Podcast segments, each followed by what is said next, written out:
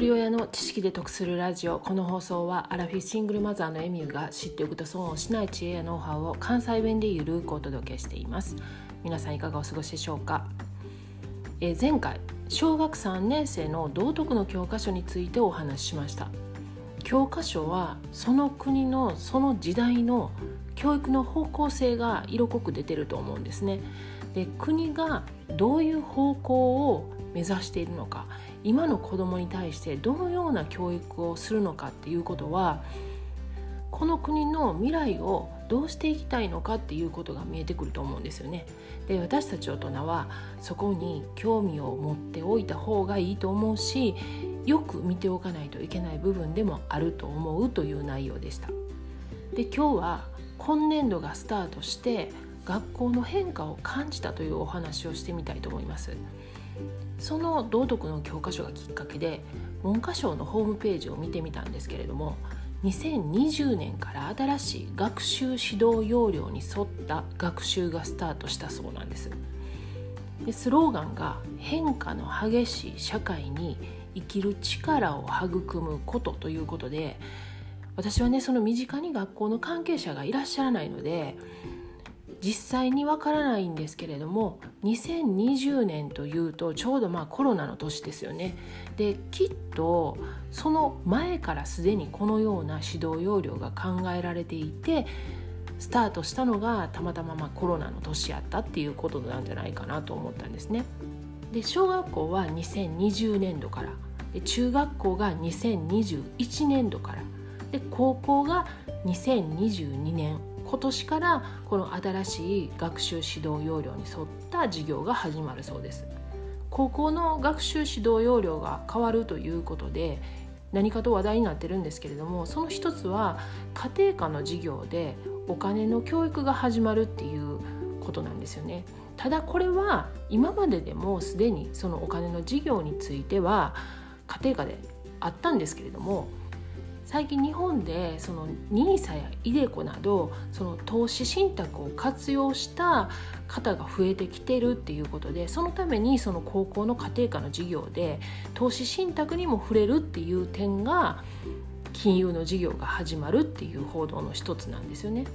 もちろん他の全ての教科がこの2020年度から大きく変わるそうなんですけれども一つ注意点があって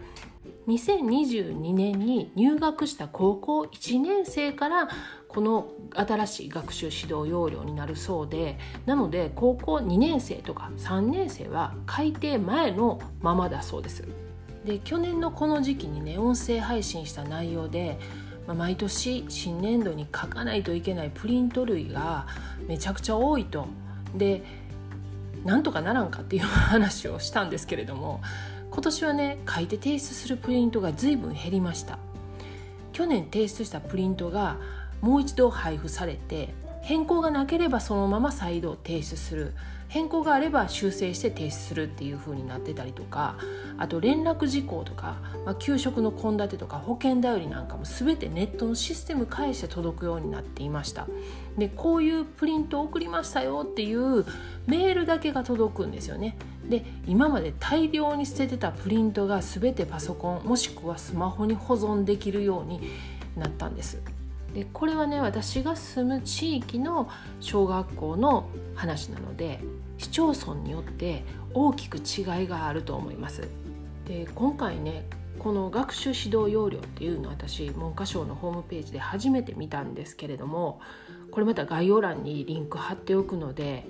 興味があれば覗いてみてくださいあの日本の教育はね海外に比べると遅いとはいえね目指している方向はやっぱり今の時代に沿ったというか今までの教育と比べるとね随分進歩しているって感じたのが正直な感想なんですよね。でこれは私自身が数年前の学校教育のこの絶望感みたいなのが大きすぎたっていうのもあると思うんですけれどもそれでもこの大きな一歩やと思うんですね。